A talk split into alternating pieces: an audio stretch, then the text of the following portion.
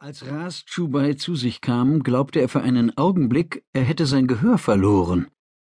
Noch während er sich darüber klar zu werden versuchte, ob er das als Segen oder Fluch betrachten sollte, drang ein leises Piepsen an seine Ohren, das mit jeder Sekunde lauter wurde. Widerstrebend schlug er die Augen auf. Kurz hatte er das Gefühl zu fallen, dann war der Moment vorbei.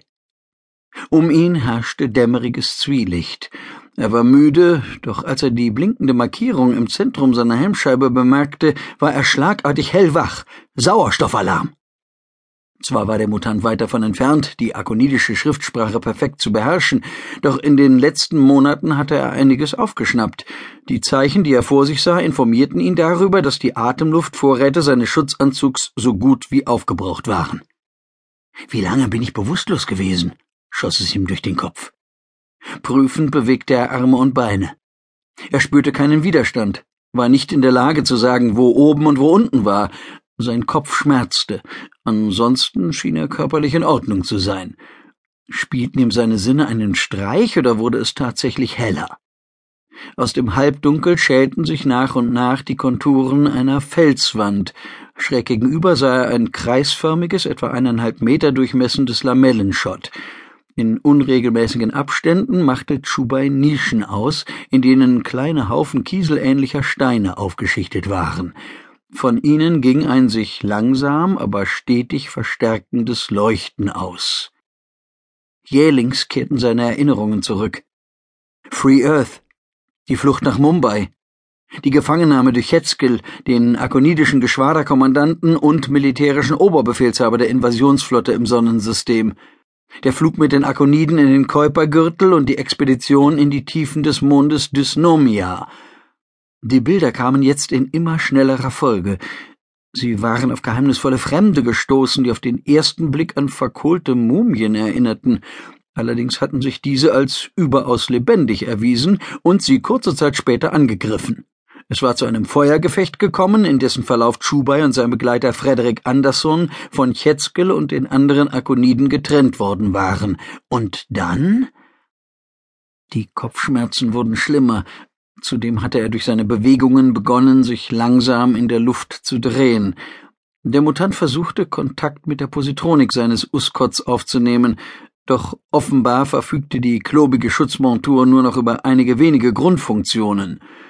Immerhin stellte Chubai über die Analyseeinheit mit nicht geringer Erleichterung fest, dass die seltsame Höhle, in der er aufgewacht war, zwar keine Schwerkraft, dafür aber eine atembare Atmosphäre aufwies.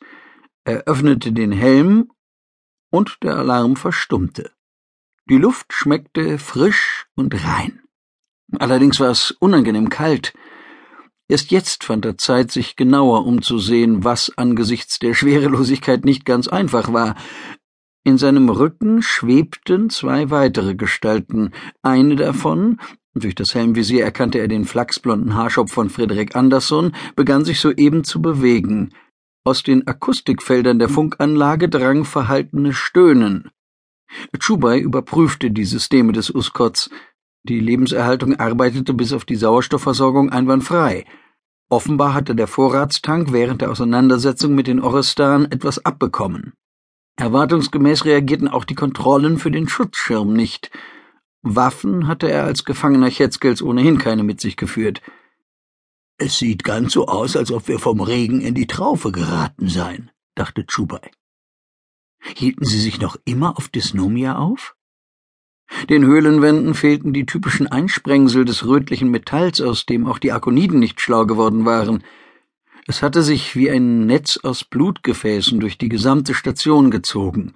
Doch das musste nicht heißen, dass es keine Räume ohne dieses Material gab. In der Kürze der Zeit hatten sie lediglich einen winzigen Abschnitt der Anlage erkundet. Frederick, rief Chubai und zuckte beim Klang seiner eigenen Stimme zusammen. Sie war viel zu laut und erzeugte ein geisterhaftes Echo. Für einen Moment befürchtete er, dass ihm ein neuer Anfall bevorstand, doch als er zaghaft in die Ferne lauschte, war da nur beruhigende Stille, und er entspannte sich wieder. Frederik, sind Sie wach? Wenn Sie es so nennen wollen, wo zum Teufel sind wir? Keine Ahnung. Wer ist das da hinter Ihnen?